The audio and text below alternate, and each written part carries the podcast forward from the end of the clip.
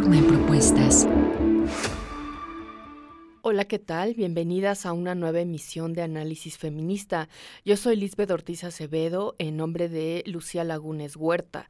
El día de hoy hablaremos sobre el Día Mundial de la Lucha contra el SIDA para conocer las estadísticas sobre esta enfermedad, cómo afecta a la población y cuáles son los avances que se han logrado para mejorar las condiciones de vida de las personas seropositivas. Para hablar del tema nos acompaña Elena Langarica, licenciada en Trabajo Social, responsable del programa de sobrevivientes de violencia sexual y responsable de acompañamiento a mujeres embarazadas con diagnóstico de VIH en la Clínica Condesa Cuauhtémoc. Por otra parte, platicaremos sobre el estudio Mujeres en Movimiento, el poder de activismo, la incidencia y las estrategias digitales para la igualdad sustantiva, impulsado por Atenea, el mecanismo para acelerar la participación política paritaria de las mujeres en América Latina. En esta ocasión nos acompaña Teresa Evia Rocha, integrante de la Red de Mujeres en Plural. Las y los invito a acompañarnos.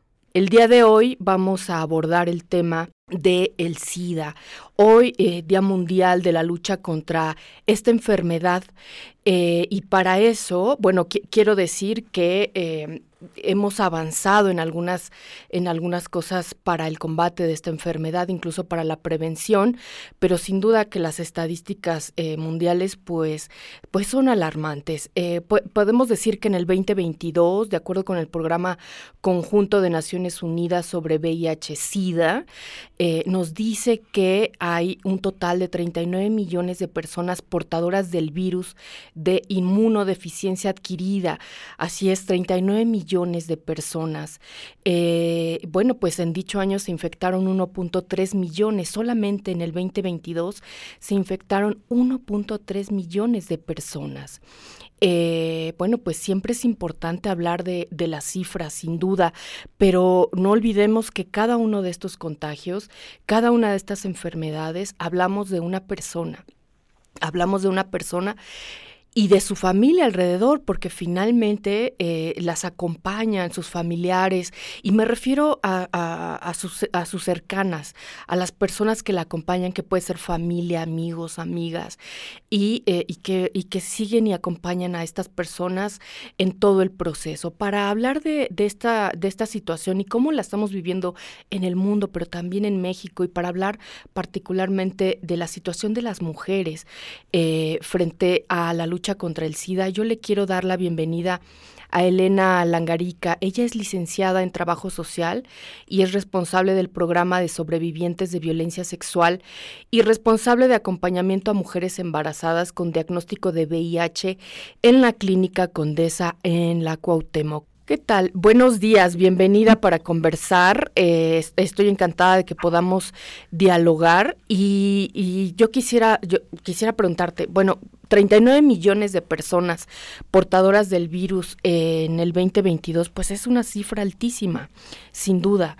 Eh, a lo mejor no están sirviendo las políticas de prevención, eh, pero más allá de que nos vayamos con las cifras, que ahora vamos a hablar porque es importante hablar de las cifras y darle la perspectiva de género, quisiera preguntarte cómo está México eh, en el tema de estigma ante este contagio.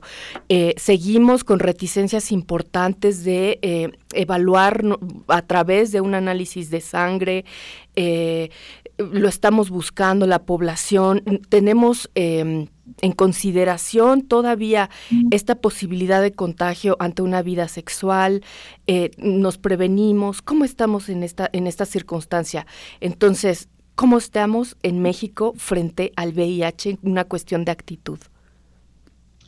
Pues mire, esa es una pregunta sumamente eh, difícil incluso de, contestar. Tiene mucha eh, que ver con eh, cómo, cómo las políticas, justo políticas de salud, cómo lo, lo, cómo lo miran. Eh, desde el primer caso que tuvimos en el 83, 1983, a la fecha, eh, pues no ha habido eh, cambio alguno en el tema de los números. O sea, tenemos casos todos los días, va en aumento, a veces se detiene, en fin. pienso más bien que no ha habido un algo significativo porque no hemos podido modificar justo nuestro, nuestro discurso ante el ejercicio y el derecho que tenemos de nuestra sexualidad. Eh, hay que recordar que el tema eh, de VIH tiene que ver justo en la forma, bueno, en una de las formas de cómo se adquiere. Entonces, ¿cómo lo adquirimos? Pues a través de los contactos sexuales, a través de nuestras prácticas sexuales. Entonces, eh, me parece que eh, ahí es un tema donde a todos nos, corresponde como meterle mucho, ¿por qué? Porque justo si seguimos en una educación sexual eh, con una perspectiva de género, eh, sin esta parte de, poder decir que es un derecho eh, al placer, al deseo. Entonces, obvio, la epidemia continuará. ¿Por qué? Porque se sigue el tema del estigma y la discriminación, hablar sobre las infecciones de transmisión sexual, no solo de VIH, sino de las infecciones de transmisión sexual. Entonces, sí creo que porque pienso un poco en, años atrás, eh, hablar del tema era escabroso. Hoy mm, hay como mayor difusión, probablemente entre la juventud eh, ya sea un tema que se pueda hablar abiertamente, sin problema. Sin embargo, cuando nos dirigimos eh, o preguntamos a los jóvenes la forma en cómo se cuidan, cómo se protegen, si conocen los métodos de planificación, si hacen uso de ellos, si hacen uso, por ejemplo, de su derecho de acudir a un servicio este, de salud sexual y reproductiva. La verdad es que no, o sea, eh, los jóvenes tampoco lo hacen, tampoco acuden. Entonces, obvio, esto a qué nos lleva, pues a que vamos a seguir teniendo nuevas infecciones. Eh, eh, creo que eso es por un lado. Por otro lado, algo que, ya también está como en la mesa es el tema de eh, las prácticas sexuales que tienen los hombres con otros hombres, pues, o sea, la, epidemia del VIH está concentrada en esta población, ¿no? Eh, sin embargo, pues eh, también es una población que aún no, o sea, no se perciben como población de riesgo.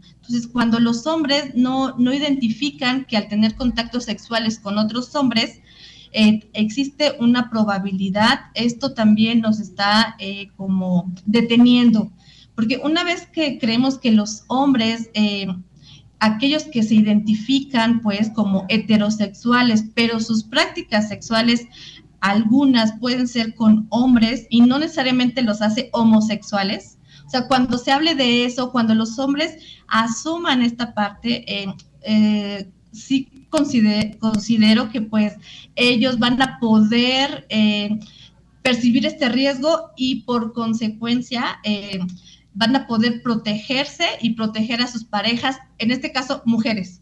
Pero, oye, Elena, qué interesante lo que me dices, porque finalmente eso responde a estereotipos de género, eh, que los hombres tienen que ir por una heterosexualidad, ¿no? Como un régimen heterosexual y todo aquello que salga de esto, eh, de estas prácticas, pues es denostado socialmente.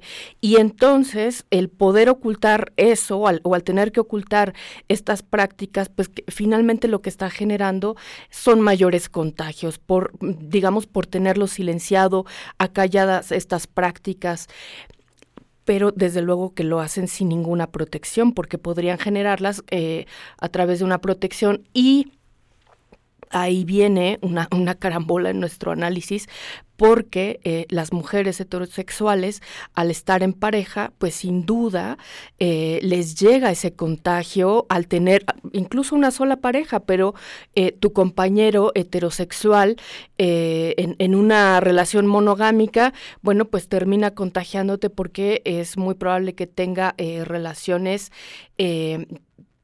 pues alejadas de la, de la heterosexualidad. Me parece muy interesante porque esto finalmente responde a eso, a, una, a, a, estereotipos de género. Eh, fíjate, me gustaría mucho que pudiéramos platicar eh, y, situarnos aquí en México. Eh, nosotras hablábamos del informe histórico de VIH en el tercer trimestre del 2023 y eh, detectamos que hubo un registro total de mm, más de 13 mil personas infectadas y, como bien lo dices, más de 11 mil son hombres, eh, es decir, la mayoría, como bien nos dices, y dentro de este, de este rango de los 13 mil, casi 2 mil mujeres son las que fueron contagiadas. En este 2023, todavía en este, en este tercer trimestre del año. Y detectamos que se contagiaron o hubo mayores contagios en el Estado de México, en Veracruz, en Ciudad de México, en Quintana Roo y en Chiapas. Pero, ¿qué me puedes decir de estos contagios de estas mujeres? ¿Responden a esta circunstancia de, em, de estas prácticas eh, que, que, que se, se, se, realizan en la, en la clandestinidad, digámoslo así, y sin protección? ¿O cómo están detectando ustedes que llegan las mujeres a, ese contagio? Sí, nosotros creemos que, que, es a través de las... Mira, el, está reportado que en México el 70% de mujeres que adquieren la infección es a través de sus parejas estables. Entonces, estamos hablando pues que es un... Eh, pues es la mayoría. Eh, creemos que el otro 30% eh, ahí eh, vamos a incluir, por ejemplo, a mujeres que, este, que están haciendo con, con, la infección, o sea que pues mamá les transmitió la infección. Ahí incluimos a las mujeres que probablemente son usuarias de drogas y que adquirieron el diagnóstico a través de pues el uso de, de agujas. Y yo creo que la otra parte que también podría ser muy mínima, eh, mujeres que a lo mejor tuvieron alguna exposición este, que, laboral, porque ahí pues sí es el 0.01%, eh, pero eh, también pues se registran. Y yo creo que mm, el último sería pues las mujeres que, este, que ejercen el trabajo sexual. O sea, es, ellas es como el 30% restante de la forma en que eh, lo adquieren, pues. Pero el 70% no, o sea, el 70% sigue siendo a través de sus parejas únicas estables. Entonces, eh, en algún momento se, se, hablaba que para la protección era el matrimonio, o sea, las mujeres creemos que estamos protegidas una vez que nos casamos y pues estas cifras nos dicen que no, o sea, en realidad no es, ese no es nuestro, este, nuestra protección, ¿no? Sino es como lo contrario. Sí es, yo, yo creo que la, la fidelidad no, no es un preventivo de ninguna infección. Yo, eh, quiero recordar que estoy platicando con el, Elena Langarica, ella es licenciada en Trabajo Social y es responsable del programa de sobrevivientes de violencia sexual y responsable de acompañamiento a mujeres embarazadas con diagnóstico de VIH en la clínica Condesa Cuauhtémoc. Y hoy estamos conversando con ella precisamente a propósito del Día Mundial de la Lucha contra el SIDA. Elena, qué interesante. E, Elena nos está diciendo el 70% de las mujeres que se contagian por VIH, eh, de VIH eh, es por eh, mujeres que están en una relación monogámica con sus parejas estables. Yo te quiero preguntar, eh, ¿Cómo, cómo, cómo detectan esta, esta infección? Porque al momento de eh, tenerla, pues cómo yo me doy cuenta, si yo estoy eh, pensando que estoy con una, en una relación eh, de fidelidad absoluta y no pienso que me voy a contagiar, ¿cómo llegan a ese diagnóstico? Eh, ¿Cómo es que llegan a, hacerse un examen? ¿Será por casualidad, por alguna petición en específico? ¿Cómo es que, que llega ese diagnóstico a ellas? Mira, hemos detectado eh, principalmente tres, tres, maneras en que eh, estas mujeres llegan a tener este, su diagnóstico. Eh, eh la principal es eh, porque la pareja se encuentra ya en etapa SIDA o porque ya falleció.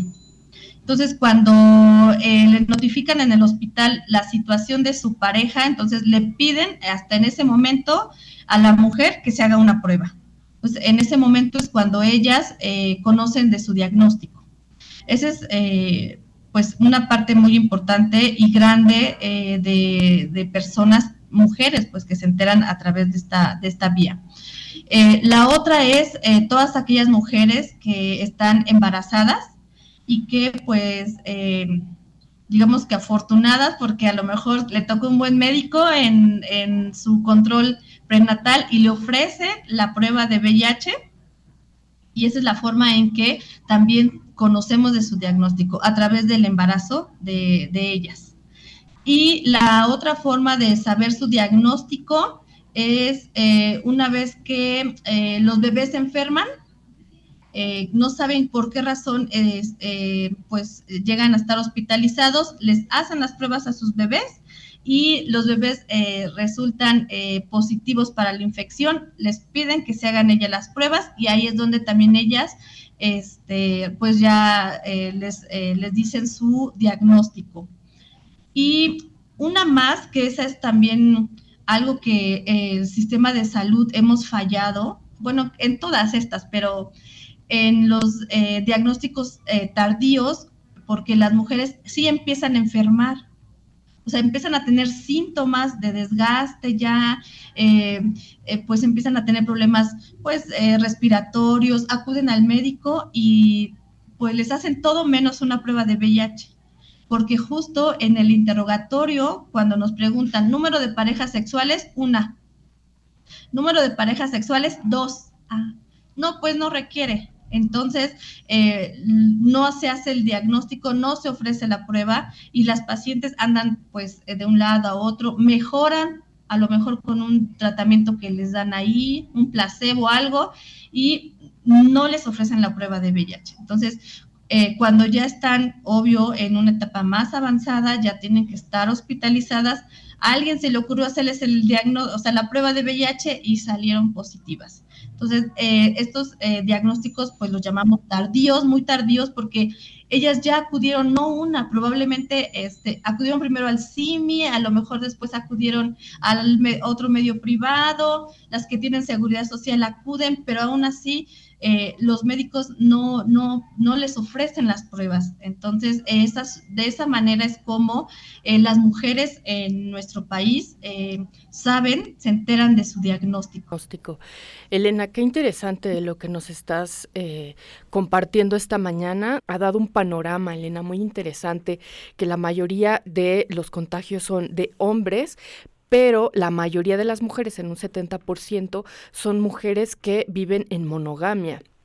Entonces yo te quiero preguntar, bueno, eh, en este en este sentido, eh, estés o no en una relación de monogamia, el condón sigue siendo nuestro gran aliado, al parecer, Elena. Sí, creo que eh, es una parte. Hoy, hoy podemos ofrecer no solo el uso del preservativo, sino, por ejemplo, hoy llamamos algo que le llamamos eh, protección combinada.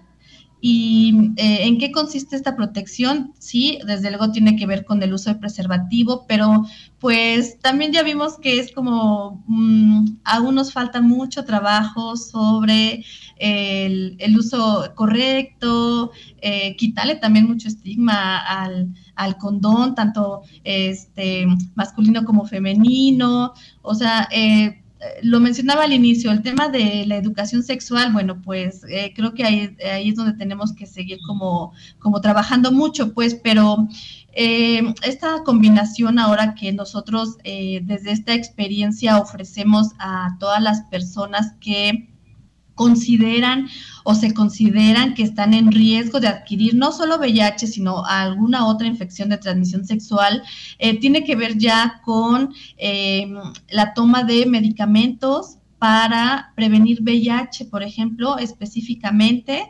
Y eh, tenemos en la clínica, y bueno, ya sé que en otros servicios también, ya creo que el IMSS y otros espacios de salud brindan, que es el hay uno que se llama la profilaxis post-exposición, es decir, tomo eh, tratamiento eh, antirretroviral posterior a mi exposición, pero esta tiene que ser dentro de las primeras 72 horas. Y esto, el objetivo es para prevenir justo que yo adquiera el VIH. Se toma el tratamiento durante 28 días y estamos en seguimiento con pruebas de, laboratorio. Y tenemos hoy eh, algo que se llama profilaxis eh, preexposición, es decir, aún no estoy expuesto, pero quiero protegerme. Entonces, ¿qué hago? Ah, tomo tratamiento profiláctico para este, prevenir el VIH y lo combino justo con el uso de preservativo. ¿Por qué? Porque, o sea, el medicamento me previene de VIH, pero pues ahí existen otras infecciones y lo que va a hacer el preservativo justo es prevenir las otras infecciones. Entonces, hoy por hoy estamos eh, promoviendo... Eh, pues estos, estos servicios, esta nueva, eh, pues digamos, sí, pues modalidad de prevención eh, que ha funcionado perfectamente este, a nivel mundial, está comprobado que el inicio este, dentro de las 72 horas y si no se suspende el tratamiento eh, preexposición, o sea, de una forma indefinida, las personas pueden prevenir definitivamente adquirir VIH. Mira, mira qué interesante eh, esta combinación que, de la que nos hablan. Eh, mira, Elena, cuando tú nos hablabas de esta, de esta experiencia que pueden tener las mujeres al, al tener o al recibir su diagnóstico debe ser demoledor. Eh, y, seguramente vendrá un tratamiento multidisciplinario para ella, no solamente médico, sino tendrá que acudir a, eh, a, alguna terapia psicológica o algún grupo de ayuda, en fin.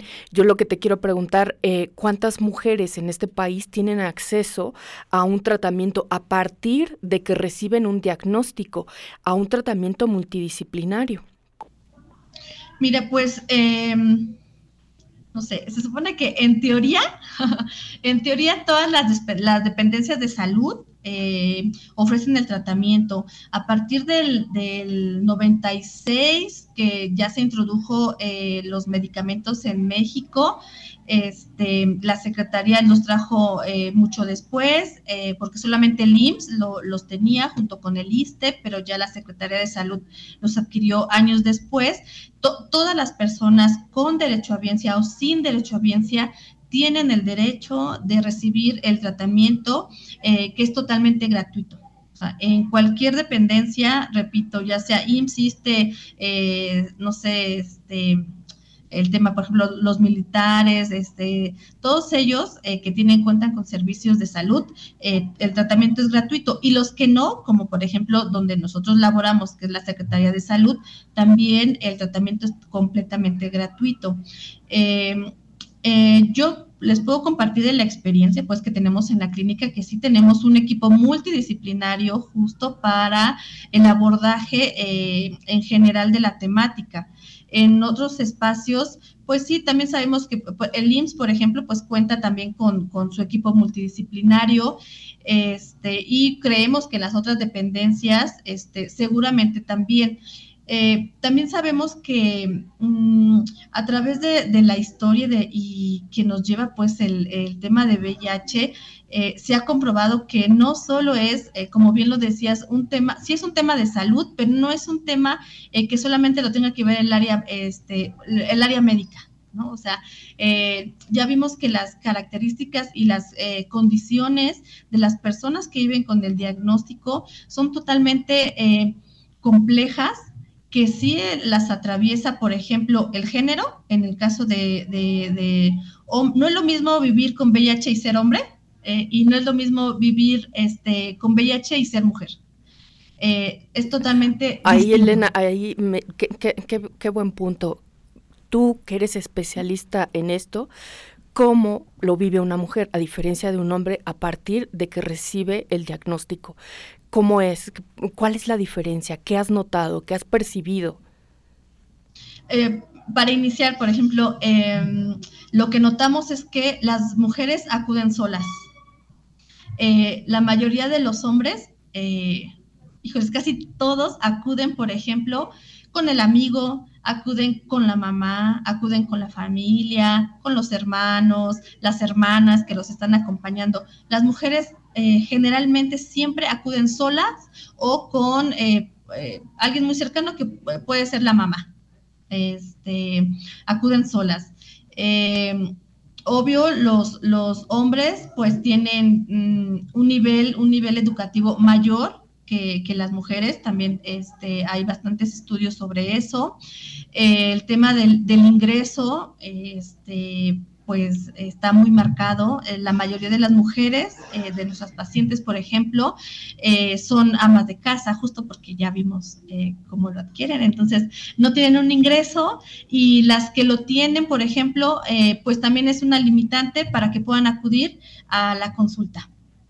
Este, la mayoría trabaja en medio informal, entonces, este, pues también el dejar de ir a trabajar o el dejar de eh, acudir un día a su empleo, pues implica muchos problemas para ellas. Y eh, otro, otro aspecto eh, sumamente importante es el tema de la, crianza y el cuidado. la mayoría de, de nuestras pacientes tienen hijos y esto también hace que sea una limitante para que ellas puedan moverse con mayor este, bueno, que se puedan desplazar con mayor este, facilidad que el caso de los hombres, pues incluso aquellos que tienen hijos, ¿no? Este, ellos se les facilita más. En el caso de, eh, las mujeres con el diagnóstico, eh, sí es una limitante porque no hay quienes les puedan cuidar a, sus, a sus hijos. Y otra, eh, las distancias, también es algo que, la mayoría de las mujeres pues vienen de, lugares, este, pues sí son dentro de la Ciudad de México, pero pues eh, retirados a donde nos encontramos y pues eso implica tiempo, implica eh, dinero para el traslado y eh, les repito, si ellas no tienen con quién dejar a los nenes, si ellas no tienen este, el ingreso suficiente para poderse mover, pues es muy complicado que lo puedan realizar. Entonces, sí hay eh, condiciones eh, totalmente marcadas eh, socialmente para este, las mujeres. Em, y yo creo que también ahí tendría que incluir la parte de que nosotras nos consideramos como cuidadoras. Y eso es algo que también nos limita el, como el poder pensar en nuestra propia atención no solo las mujeres con diagnóstico, sino como en general las mujeres eh, nos dejamos como en un segundo término, porque primero están los hijos, está la pareja, está la familia, está el trabajo, está todo, menos nuestra, nuestra atención. Entonces, todos estos factores eh, son determinantes para que eh, las mujeres, una, pues veamos, ya vimos, ¿no? sean diagnosticadas oportunamente, sean tratadas oportunamente y sobre todo se puedan adherir este, eh, a su tratamiento para pues que ellas puedan continuar con su vida. Análisis feminista, donde el debate se transforma en propuestas. Y ahora tengo otra invitada para conversar. Ella es Teresa Evia Rocha, integrante de la Red de Mujeres en Plural, a quien le doy eh, la más cordial bienvenida. Hola Teresa, buenos días, ¿cómo estás? Hola, ¿qué tal Lisbeth? Muy bien, muchas gracias. Buenos días, buenos días al público encantada de conversar contigo y más en este en esta eh, etapa tan política que estamos viviendo en México, por ejemplo, que es tan interesante hablar de estos temas de cara a los comicios más em, más grandes que México va a tener, los más grandes, los más eh, em, em, grandes que vamos a tener en el 2024 y bueno, pues eh, poder conversar sobre mujeres en movimiento, el poder del activismo, la incidencia y las estrategias digitales para la igualdad sustantiva. Y bueno, pues me gustaría que pudiéramos platicar de este tema y yo quiero eh, bueno, pues cuáles son los temas. Me parece que por ahí los temas de participación de las mujeres eh, tiene que ver em, con derechos, em, bueno, de las mujeres a una vida libre de violencia, eh, derechos económicos, sociales, culturales, sexuales, pero ¿cuáles son los temas que nos llevan a estas movilizaciones? Sí, mira, te platico un poco.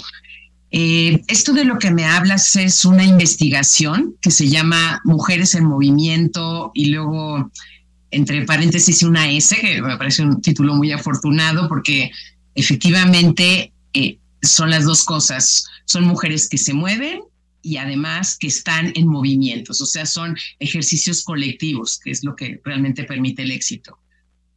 Y eh, después dice el título, el poder del activismo, la incidencia y las estrategias digitales para la igualdad sustantiva. Esta es una investigación que se desarrolla en el marco de la iniciativa Atenea. Esta iniciativa eh, parte de Naciones Unidas, es un, movimiento interagencial y regional de la región de América Latina y el Caribe, que eh, se integra por ONU Mujeres, el PNUD, que es el Programa de Naciones Unidas para el Desarrollo, y también IDEA Internacional.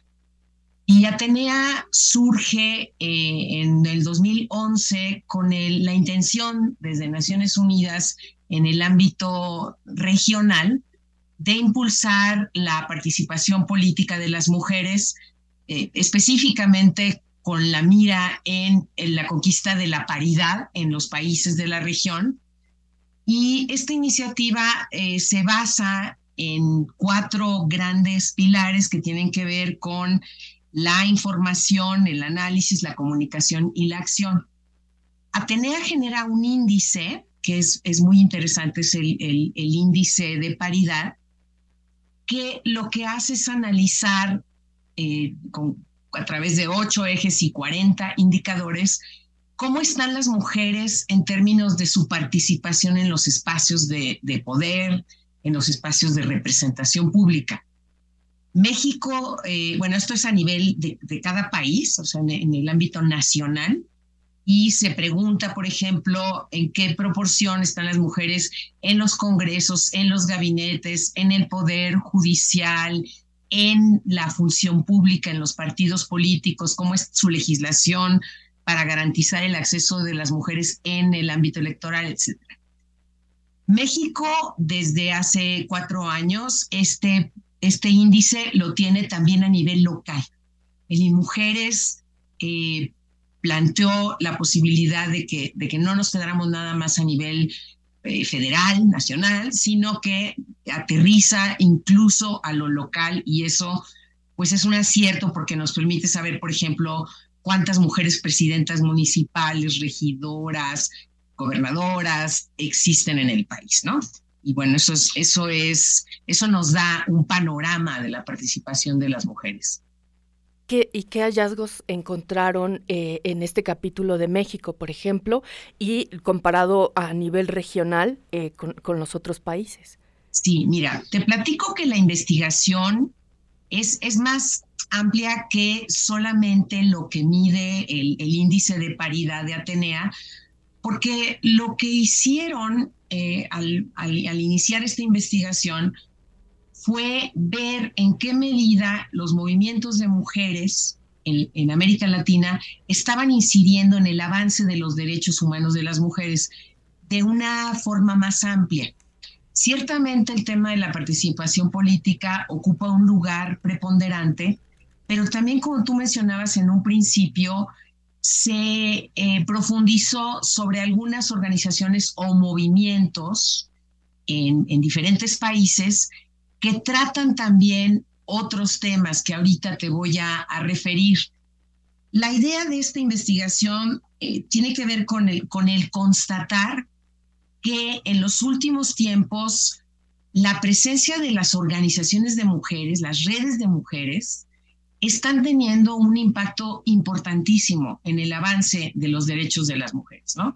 Bueno, vemos en México todo este surgimiento de redes de todo tipo, de colectivas, de mujeres jóvenes, eh, pues bien entusiastas, bien audaces, que se conjuga también con eh, organizaciones, digamos que de corte más eh, tradicional, más convencional, y que, que logran resultados muy interesantes.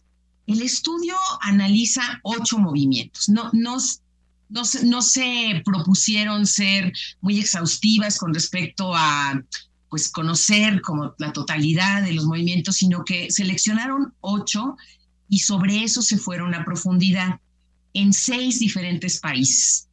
Está México, eh, por supuesto, con la red Mujeres en Plural, que en esa vamos a abundar en un, en un momentito más, que se focaliza en los derechos políticos. También estudiaron la campaña Somos la mitad, queremos paridad sin acoso de Perú, sobre derechos políticos, y una tercera que trabajó derechos políticos eh, fue la organización chilena, que fue una articulación por una asamblea constituyente paritaria. Luego ya con otros temas tenemos a Argentina, el movimiento Ni Una Menos, que obviamente pues tiene que ver con violencia de género contra las mujeres y las niñas. También de Argentina se analizó la campaña nacional por el derecho al aborto legal, seguro y gratuito, que, como tú mencionabas, entre los eh, aspectos que se han trabajado, pues tiene que ver con derechos sexuales y derechos reproductivos. Luego hubo tres eh, grupos que también se, se investigaron que tienen que ver con diversidad étnica, racial y con identidad de género. El primero está centrado en Guatemala y es el movimiento de mujeres indígenas Suninja, eh, y los otros dos son a nivel regionales, o sea, abarca diferentes países de, América Latina. Eh, el séptimo es la Red de Mujeres Afroamericanas, Afrocaribeñas y de la Diáspora. Y finalmente, la Red Latinoamericana y del Caribe de Personas Trans, que es la Red LAC Trans. Pues estos fueron los ocho grandes movimientos o organizaciones que el estudio eh, indagó sobre sus estrategias me parecía muy interesante. Sacamos una nota en CIMAC Noticias sobre la investigación y lo que encontramos es en todas, en todos los proyectos eh, está presente la violencia en contra de las mujeres, es la participación de las mujeres. Me parece que ese es como un punto focal y em, y sin duda, a mí me, no sé si coincidas con ello, es que eh, las mujeres hoy, eh, por ejemplo en México, están siendo fundamental en la región, desde luego, para la transformación política y para transformaciones en el ámbito eh, político-social completamente. son ellas incluso las que han puesto la oposición a la presidencia. Es decir, ni siquiera eh, los grandes tecnócratas, ni siquiera otras corrientes políticas, sino que son las mujeres con agendas precisas, con agendas muy bien trabajadas, son las que han incidido profundamente en la transformación de los gobiernos y de la, bueno, en la participación política a partir de eso ha sido un boom eh, latinoamericano. Sí, fíjate que es bien interesante porque el estudio ahonda como en, en los antecedentes de estas organizaciones o de estos movimientos. Y sin duda lo que destaca es que hay toda una tradición en América Latina y en México también de luchas de mujeres que, como bien afirmas, eh, fueron las primeras en estar presentes en momentos cruciales de su país, con dictaduras, con represiones militares, Tú recordarás, por ejemplo, en Argentina, las Madres de Mayo, que fueron pues las únicas que se atrevieron a desafiar a este gobierno eh, pues criminal que había de hecho desaparecer y asesinado a los hijos, los nietos de todas estas mujeres. Y, y viene como desde esa tradición que efectivamente las mujeres pues ponen cara a situaciones que suponen una amenaza, un retroceso, a las democracias en nuestros países. Eso fue todo en este episodio de Análisis Feminista. Las y los invito a compartirnos sus comentarios en nuestras redes sociales. Recuerden que pueden escuchar el resto de nuestros episodios en Spotify y en SoundCloud. Análisis Feminista, donde el debate se transforma en propuestas.